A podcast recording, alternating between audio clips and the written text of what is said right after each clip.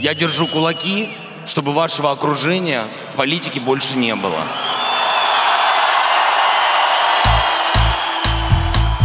Всем привет! Это подкаст «Медуза. Текст недели», подкаст, в котором мы обсуждаем самые интересные тексты, а иногда и самые интересные явления за отчетный период. Меня зовут Константин Бенюмов, и сегодня наш выпуск будет посвящен новому избранному президенту Украины Владимиру Зеленскому. Я обіцяю, що ніколи не підведу вас всіх. Победа Зеленского во втором туре президентских выборов на Украине 21 апреля. Главное событие недели, а может быть даже и года. Э, с одной стороны, совершенно невообразимое, а с другой стороны, очень ожидаемое. О том, что на этих выборах победит именно Владимир Зеленский, а не действующий президент Петр Порошенко, говорили уже давно, еще после того, как на первом туре выборов э, Зеленский неожиданно Порошенко обошел. Э, все пытались Вову как-то подмять, не получается. Вот он у него такой стержень, вот он такой пробивной. Все это время и во время первого тура и перед вторым туром на Украине были наши корреспонденты. Туда ездил от «Медузы» наш спецкор Илья Жгулев а вместе с ним э, ездил Сергей Рыженков, который занимается на «Медузе» документальным кино. Илья и Сергей наблюдали и за дебатами Порошенко и Зеленского, который проходил в Киеве на стадионе 19 апреля.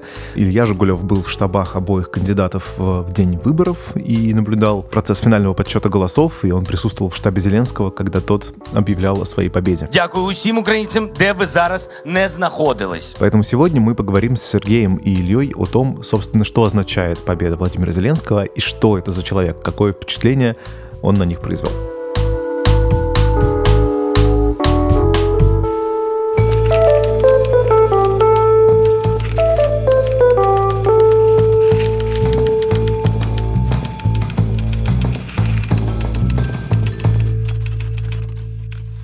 Серег, я так понимаю, что 19-го, когда были дебаты в Киеве на стадионе, ты, собственно, был там, буквально в фанатской трибуне э, Мы оба были там, если, если уж точно быть. Да, мы были оба с Ильей, но мы разделились. Илья пошел по официально, как журналист, по аккредитации, а я решил не пользоваться аккредитацией, пойти на фанатскую трибуну, где собрались сторонники Владимира Зеленского. Я пошел туда с актерами, сценаристами студии «95-й квартал» и записывал главным образом их реакцию на происходящее. Они мне комментировали, что-то переводили, что я не понимал по-украински. 95-й квартал, я просто поясню. Это студия, которая делает, в частности, сериал «Слуга народа», где Владимир Зеленский играет президента Украины. Не только сериал «Слуга народа», там много сериалов есть. Есть сериал «Сваты», который по-настоящему народная комедия. В Украине все практически смотрят этот сериал. И я когда ехал из Москвы, я, первым моим пунктом был Кривой Рог. Я ехал в маршрутке, 17 часов из Москвы. Так вот, все 17 часов на плазме вся маршрутка смотрела сериал «Сваты». То есть он даже более успешный, чем «Слуга народа», да? Да, это, это более такая народная комедия. И вот у Ильи, кстати, был в тексте очень примечательный момент. Впервые Владимир Зеленский заговорил о политике, если не ошибаюсь, в 2017 году, когда одного из актеров этого сериала, э, русского по национальности, перестали пускать в Украину и запретили этот сериал показывать, потому что угу. он посещал Крым. И тогда впервые Зеленский в своем YouTube-канале выступил. Во всіх средствах масової інформації обговорюється таке важливе для нашої країни зараз економічне питання запретить сериал «Сваты». Без этого же никак не растет экономика нашей страны. Одному из актеров, Федору Добронравову, СБУ запретила на три года въезд в нашу страну. Это украинский сериал, придуманный мною и моими коллегами, и мне не стыдно говорить мною, потому что его смотрят миллионы, в который раз я повторяюсь. Какого черта, ребят, вы что-то там вообще предлагаете? Кто вы такие? Что вы сделали? Якщо ви служба безпеки України, забудьтесь безопасностью України. Чтобы на улице можно было свободно пойти, и детям было не страшно. А от сватов пока ни один человек не повесился. До побачення. Я как раз хотел сказать, что «Сваты» — это такой знаковый сериал для самого Зеленского из-за его судьбы, поскольку до этого Зеленский был, ну, таким вот э, миролюбивым, э, шутил, и э, никогда не было каких-то публичных высказываний с публичной критикой власти и таким жестким наездом на власть. Конечно, «Квартал 95» все время были какие-то политические шутки, но не более того, они прикалывались над всеми. А здесь прям вот я почувствовал вот в этом YouTube-высказывании вот того самого криворожского пацана, который как бы говорит, да вы кто такие вообще? Я Владимир Зеленский, я делаю крутой контент, который э, смотрит вся Украина. а вы кто? А посыл был именно такой. И он, по сути, он остался и, и в предвыборную кампанию. Он себя чувствовал очень уверенно, даже слишком самоуверенно чувствовал себя до дебатов. Это тот самый разговор по телефону, когда Петр Порошенко пришел внезапно в студию «1 плюс 1» и начал что-то говорить. Да вот там, Владимир, приезжайте, 40 минут, Киев пустой. Он позвонил и сказал... Майте терпець, послухайте А мене. зараз закінчив я 19 числа на НСК Олімпійський.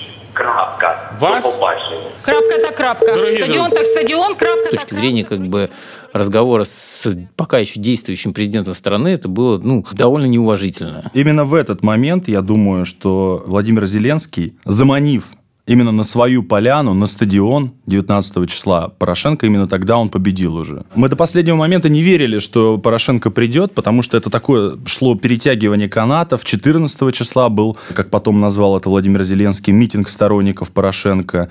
И они все время пытались заманить друг другу на свою поляну, на свою площадку. И мы, честно говоря, сомневались, что эти дебаты произойдут. А когда Петр Алексеевич все-таки принял этот вызов и пришел на стадион, стало понятно, что тогда он будет играть по правилам, навязанным ему Зеленским. А дело в том, что сам Петр Алексеевич был до последнего э, не уверен, что Зеленский придет на дебаты.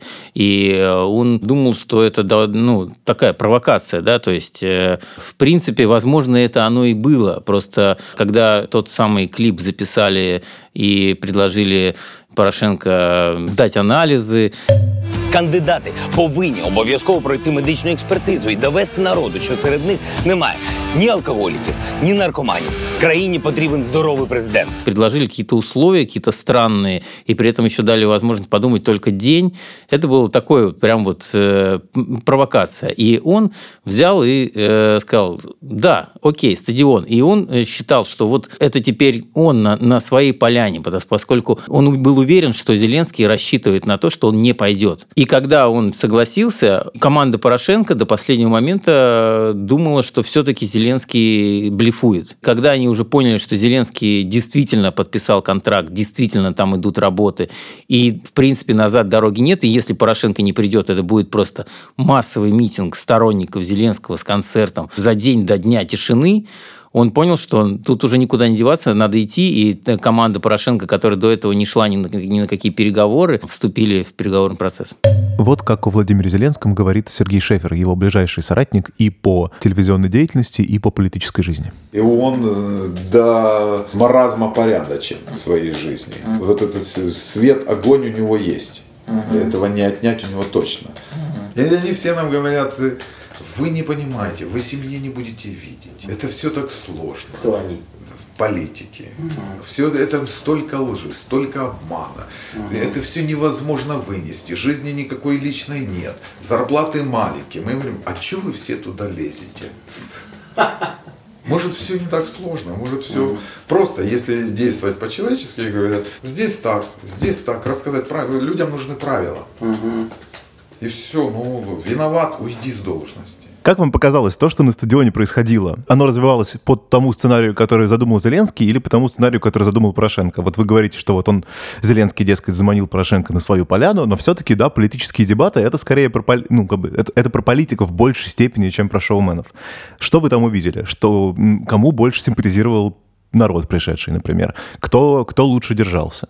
Получилось ли у Зеленского перешоуменить Порошенко? Да, что запомнилось мне? Я хотел вот один момент, э, перед тем, как ответить на этот вопрос. За день до дебатов Арсен Аваков сказал, что полиция не может гарантировать безопасность всем участникам предстоящих дебатов. И Дмитрий Гордон, мы знаем, что журналист, один из немногих журналистов, которые брали интервью у Зеленского, он симпатизировал Зеленского, он призвал Зеленского отказаться от этих дебатов, потому что он думал, будут, будет какая-то провокация. Две сцены там установили. Под одной сценой можно заложить взрывное устройство, под другой сцену можно не закладывать взрывное устройство. Он призывал Зеленского отказаться. И Зеленский тогда сказал, я сам назначил сам забил эту стрелку, я не могу отказаться. И вот тут как раз это пацанство, наверное, в нем сыграло. А Что касается публики, которая собралась там, очень много было автобусов и очень много людей из сел, из провинциальных городов свезено сторонников Порошенко. Это очень напоминало митинги на Манежной площади сторонников Путина, когда мы знаем, не москвичам дают отгул на работе, свозят массово на автобусах. Поэтому большая часть людей была сторонников Порошенко. Странно, почему команда Зеленского все-таки не организовала, не мобилизовала активную часть своих сторонников. Насколько я понимаю, э, команда Зеленского ну, не достигла между собой, возможно, договоренности по поводу того, пускать или не пускать э, народ под сцену, собственно говоря, в фан-зону. Ну, точнее, они решили не пускать, потому что они боялись провокаций. Поясню. Сначала должна была быть одна сцена, на которой э, должны были дебатировать Петр Порошенко и Владимир Зеленский, а потом внезапно, буквально за два дня до дебат, представители э, Порошенко сказали, что мы будем строить вторую сцену. И в итоге э, довольно забавно выстроилось две сцены, как вот ворота вот в футболе, вот они на уровне ворот был, а вся, собственно говоря, футбольное поле, оно тоже было поделено на две части. Зеленский, кстати, не хотел делить на людей. Он хотел, чтобы просто пришли все. Вот как бы это, может быть, э, не очень безопасно было, но он не хотел э, делить на сектора. А Порошенко именно поделил на сектора, и один сектор был у его сцены, а второй сектор как бы у сцены Зеленского. И точно так же были поделены даже трибуны. Вот, например, я сидел рядом с трибуной, так называемой трибуной, где располагалась поклонники Порошенко. Я так называемый поклонник, потому что действительно, я, когда шел к стадиону, я видел группы людей, то есть они прям шли толпами, и у всех были такие красивые билетики. Я спрашивал, где вы взяли эти билеты? Мне просто интересно, самому интересно было, где достать, потому что их было не достать, уже сайт лег еще за день до этого. Они пожимали плечами, говорили, ну, старший дал, начальник дал. Вот старшой, его спроси. Естественно, старшой ничего не говорил. Вообще люди выглядели странно. Они жались друг к другу, были и молодые, и пожилые. То есть там всех просто, все говорили, всех с разных глубинах, мне какие только города не называли. Как бы то ни было, э, действующий президент мобилизовал всех этих людей, и они были под сценой, и все пространство под сценой, э, оно было просто народным. Там был какой-то огромный флаг, они все время кричали там, как только выступал Зеленский, они кричали «Ганьба, ганьба». Брехун. Да, брехун. Что только не кричали, не свистели. И вот на трибуне вообще невозможно было находиться в целом. Просто нифига не было слышно. Да, я позавидовал даже тем людям, кто смотрел телетрансляции, потому что я думаю, что телетрансляции, там было все понятно.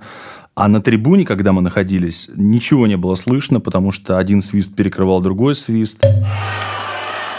Шановний пане Володимире, я твердо хотів би зрозуміти, не говорити про минуле, бо всі це знають. Ви нікому нічого не говорили, а я постійно знаходжуся на прес-конференціях в ефірах, все про мене відомо. Вообще это символический довольно момент, что Петр Алексеевич настоял на разделении на сектора. А у Зеленского как раз вся его кампания прошла под лозунгом Объединение. До объединения. Хватит колоть Украину. Мне без разницы, откуда избиратель мой. Из Львова или из Чернигова, или из Харькова он все время говорил про объединение украинцев. И это символический момент. А Петр Алексеевич Порошенко все время говорил, мне не по пути с теми людьми, кто ностальгирует по Советской империи. Он все время вбивал вот эти клинья между украинским обществом, которое и так, в общем, разделено, мы знаем, 25 лет своей истории. Его только и делили. Скажите, ребят, вот по-вашему, после этих дебатов, вы говорите, что Порошенко все сделал так, чтобы там свозились люди из регионов и так далее. То есть, э, скажем так, момент э, противостояния на стадионе, он постарался, видимо, с помощью административного ресурса, как как я догадываюсь, да, угу. он постарался обеспечить себе превосходство. И обеспечил. Но после дебатов у всех же было ощущение, что все равно Зеленский эти выборы возьмет. А, нет, э, я бы не согласился, поскольку я просто видел, у меня лента Facebook ровно поделилась на двое. Некоторые, одни из них являются сторонниками Порошенко, а другие сторонники Зеленского. Сторонники. Зеленского считали, что победил Зеленский, а сторонники Порошенко ровно наоборот, они считали, что победил Порошенко. Но я вот могу сказать вот чисто со стороны, вот Зеленский, он очень готовился. И чего опасалась команда Зеленского, это то, что Порошенко на дебатах, собственно говоря, задавит его профессиональными вопросами. Вот именно таким вот профессионализмом, просто авторитетом во многих вопросах, в которых Зеленский просто плавает. Он не отрицает, что плавает. И это было просто прекрасная поляна для Порошенко. Он мог просто его в пух и прах разбить профессиональными вопросами, про экономику, там, в которых должен разбираться политик. Каково же было мое удивление, что Порошенко вообще не воспользовался этим. И он э, говорил со сцены абсолютно те же вещи, которые он говорил всю предвыборную кампанию про марионетку, с Путиным там на колени там, и так далее. Это те вещи, к которым э, Зеленский всегда готов, которые он тысячу раз отвечал на эти вопросы. И он даже, я видел по Зеленскому, просто чисто по ощущению, что ему эти вопросы, ну не то чтобы приятные, но он настолько, он не ожидал, что это настолько будет легко. И мы думали, что выкатят какой-то убийственный компромат против Зеленского. Этого не произошло. Чего еще опасалась команда Зеленского? Что он э, когда волнуется, и об этом в интервью, в одном из интервью сказал, говорила его жена, что Володя, он привык к другому темпу речи, он думает, конечно же, на русском языке, и всякий раз, когда он волнуется, он сбивается на русский язык. И единственный раз, когда он заговорил на русском языке, когда он цитировал вопросы и назвал, тоже совершил, как многие считают, ошибку, назвал ополченцев или сепаратистов, как принято называть это в Украине, повстанцами. На самом деле, не единственный раз был, Серег. Там был еще один раз, и меня он очень довольно поразил. Он все время говорил на украинском, говорит, говорит на украинском, и вдруг хлобыси приходит на, на русский. Это была фраза, что я держу кулачки, что через пять лет люди из вашего окружения не придут придут к власти. Но видишь, э, сейчас все украинские журналисты, не все, а некоторые из них часть, возмущаются, что первый свой твит он написал на русском языке, и первым делом вот подписался на Медведева и на Кремль. Да, а жену его, кстати, внесли в базу «Миротворец» небезызвестную. Ну, так на него самого, насколько я понимаю, как мне рассказывал его близкий друг Шефер, заведено было уголовное дело в России. Сейчас э, обе стороны стараются это не афишировать.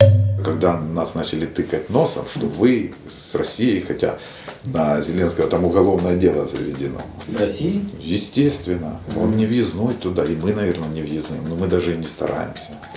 А за что? Да, да он в 2014 году был не, не слазил с экранов российских как Это враг можно. России. И уголовное дело в связи с чем все-таки? Что он помогал украинской армии, Бендеровец, угу. все такое, да, там целая кампания была. Но смотрите, при этом через два дня, да, 21 апреля второй тур выборов, и там голоса распределяются не там не 49-51, да, а за Зеленского 72%. 73. Да, даже 73. То есть это значительный отрыв, это значительная часть избирателей, которые готовы поддержать неопытного человека и которому, к тому же, как вы отметили, у многих есть куча разнообразных претензий. С чем это связано? Это в первую очередь дело в том, что настолько украинцы не готовы, устали от Порошенко и не готовы ему доверять? Ну, мне кажется, что это несколько факторов. Первый фактор, что действительно очень большое разочарование в Порошенко, большой антирейтинг и большое желание голосовать за кого угодно, только не за Порошенко.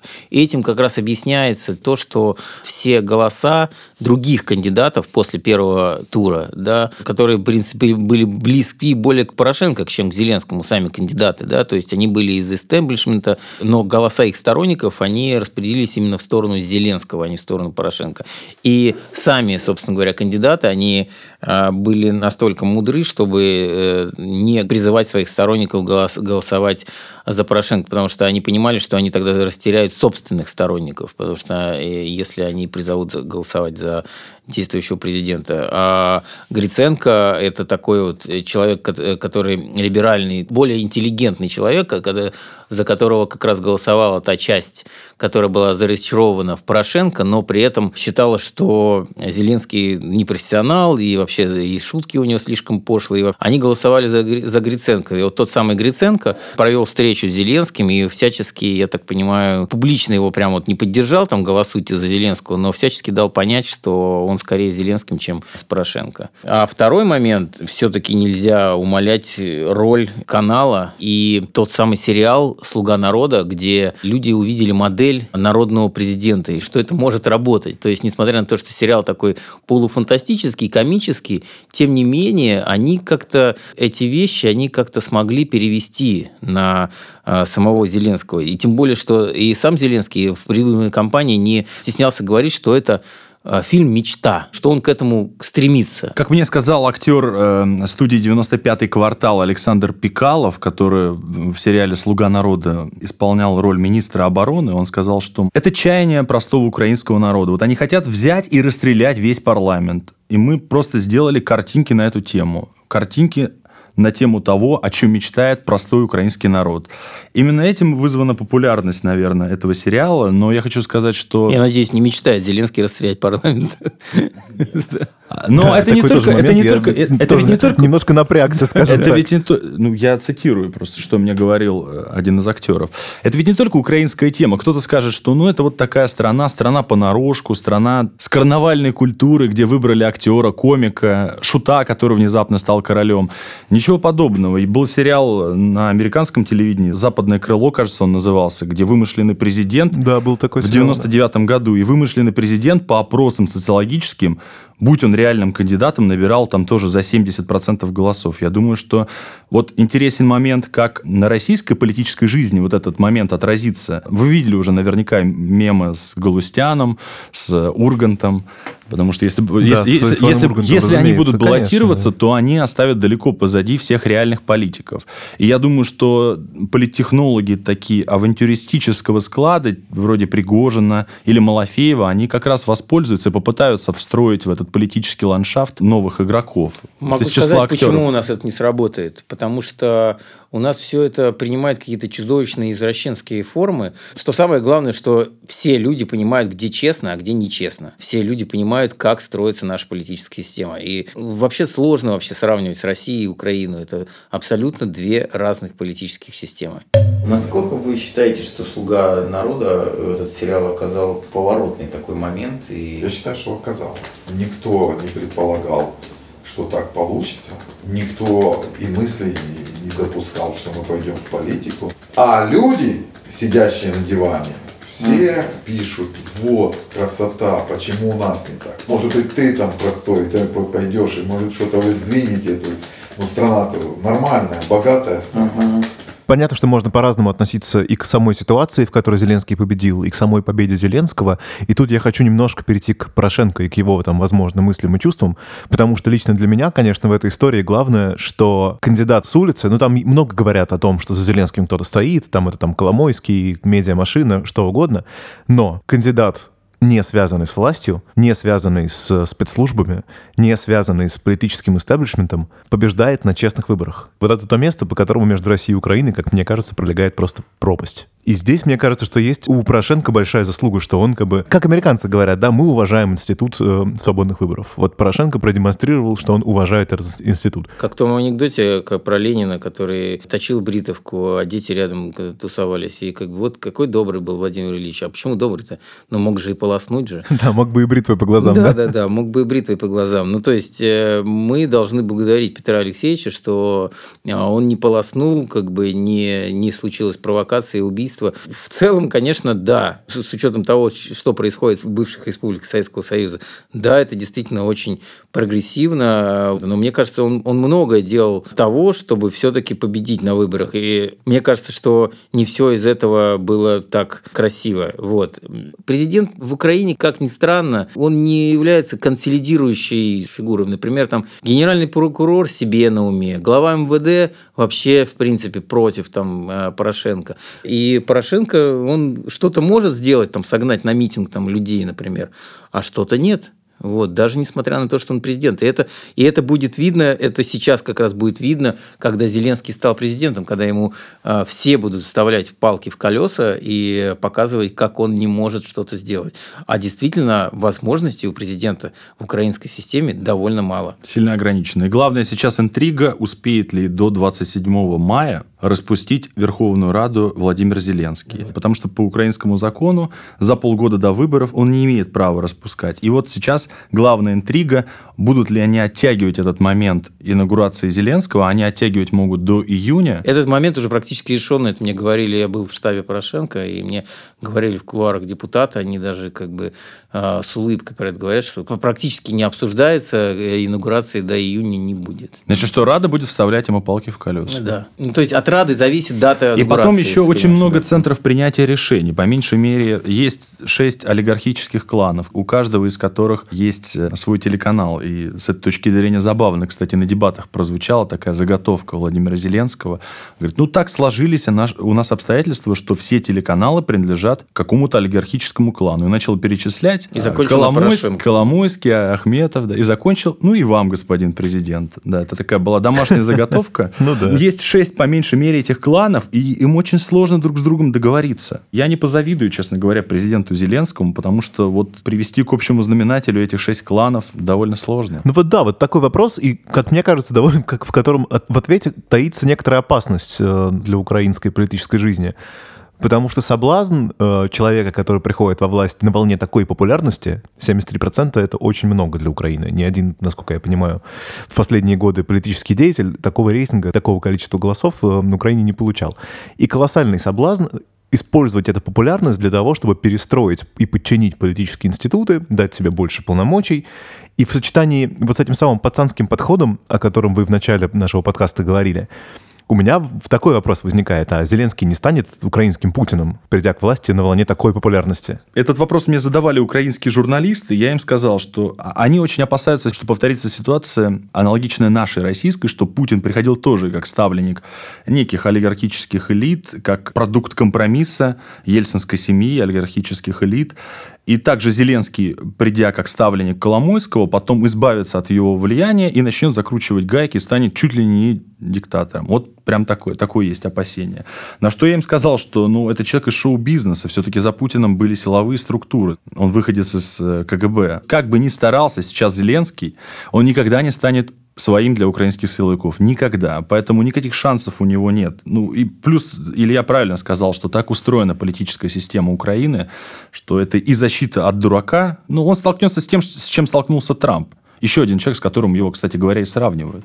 Что любые его инициативы будут блокировать. И к тому же, видите, он сам обещал, что он идет только на один президентский срок, что он резко сократит и без того небольшие полномочия президентские. Если он начнет закручивать гайки, на- начнет выстраивать какую-то вертикаль, то украинское общество ему за это предъявит. Но он просто не сможет при всем желании. Мне кажется, что э, даже дело не в том, что его силовики, скажем так, не воспринимают как своего. Просто у него вот здесь как раз э, факт опыта и факт э, умения какого-то политического бэкграунда, он, он, умение консолидировать, так вот сделать, что все вокруг тебя кто-то боялся, кто-то поддерживал, кто-то рассчитывал. Я не, не верю, что у Зеленского это получится. Вот. Э, Скорее у него получится какие-то делать правильные инициативы, их э, громко объявлять и пытаться проводить в жизни. Все-таки у президента, наверное, больше полномочий, чем, например, у, когда это пытался делать министр экономики а, Айварас Абрамович, с который, собственно говоря, сейчас в команде Зеленского. Когда человек на должности всего одного какого-то а, министра, и ему просто никто ни- ничего не дает делать. Вот. Все-таки президент там все-таки не как израильский президент, все-таки что-то он делать может. Если сохранится поддержка такая, то, конечно же, у Зеленского будет гораздо больше полномочий и возможности чего-то решать. Если за него проголосуют там, ну, хотя бы там, за его партию хотя бы там 60, там, не знаю, 55 процентов, вот, то это, конечно, будет мощный рывок и э, возможность Такое, создать...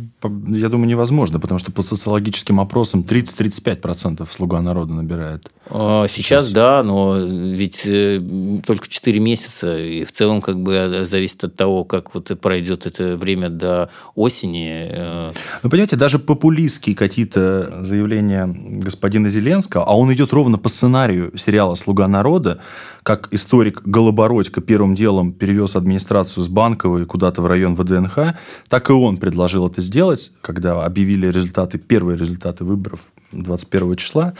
Он заявил, что мне не нравится на Банковской, я бы перевез все-таки администрацию, как и Верховную Раду, куда-нибудь на окраину Киева. Это должно быть открытое место, некий коворкинг. Глава службы, я забыл, как она называется, ну, аналог нашего ФСО, сказал, ну, вы знаете, это потребуется десятки mm-hmm. миллионов долларов для того, чтобы осуществить этот переезд, потому что там защита от прослушек стоит. И даже вот эти популистские его решения, которые поддерживаются большинством населения Украины, они все равно будут тонуть в этом, в этом бюрократическом болоте мне кажется. Ладно, в заключение хочу просто спросить, вот по, по итогам вашей поездки, по итогам того, что вы видели на стадионе, в Кривом Роге, в штабах Порошенко и Зеленского, вас исход этих выборов скорее воодушевляет или скорее тревожит?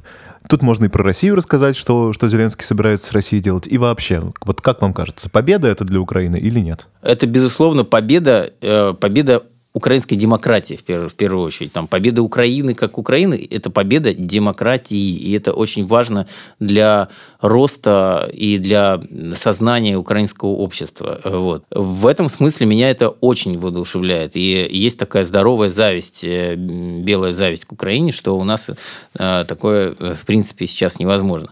С точки зрения того, каким будет Зеленский, конечно же, очень, ну, очень много загадок на этом пути. То есть я, а пообщавшись только с Зеленским, нет, не с Зеленским я не пообщался, я пообщался с его людьми, его ближайшим окружением. Э, кто-то из них пойдет с ним, кто-то не пойдет, останется в квартале. Э, в общем, поговорив с ним, я понял, что его окружают люди неплохие очень. Вот, то есть чисто по-человечески, чисто интуитивно они правда неплохие. Более того, хорошим человеком назвал э, Зеленского даже Порошенко во время дебатов. Он, э, я это прямо обратил внимание. Порошенко сказал, вы хороший человек, Владимир. Вот. И это на самом деле тоже дорогого стоит. То есть, если даже Порошенко считает Зеленского хорошим человеком, это э, значит, что Зеленский действительно неплохой человек. Другое дело, может ли хороший парень быть хорошим президентом, вот время покажет. Да, я хочу сказать, что мы пообщались со многими людьми, с которыми он, знаком едва ли не с пятого класса. Они вместе прошли этот долгий-долгий путь от 95-й гимназии до вот этих вот высот политической его карьеры теперь уже. И эти все люди говорят, что... Многие из них, кстати, отговаривали его идти, опасаясь, что это то болото, которое его может затянуть. Они все говорят в один голос, что Володя понимает, на что он идет. Он понимает, что он положил на алтарь всю свою репутацию. Потому что если что-то у него не получится, не дай бог, его перестанут воспринимать и как актера. Он уже не может вернуться обратно и, как ни в чем не бывало, выйти на сцену в качестве фронтмена 95, студии 95-й квартал. Если он облажается, как президент. Его перестанут воспринимать как актера. На кону слишком много стоит. На кону вся его репутация, по сути. И он это понимает. И поэтому он, конечно, сделает все для того, чтобы оправдать по крайней мере, часть ожиданий украинского народа, но, повторюсь, учитывая вот эту вот сложную конструкцию украинской системы, я сомневаюсь, что у него это получится сделать за тот небольшой, в общем, срок, 5 лет, для коренных изменений. Наш девиз э, очень простой, который в конце концов все будет хорошо. Угу. И если сейчас плохо, то это просто еще не конец. Это был подкаст «Медуза. Текст недели». Меня зовут Константин Бенюмов. Как всегда на прощание советую вам слушать разнообразные наши подкасты, ставить им оценки и писать на почту подкаст собакамедуза.io о том, что вам нравится и что нравится вам меньше. И до встречи через неделю.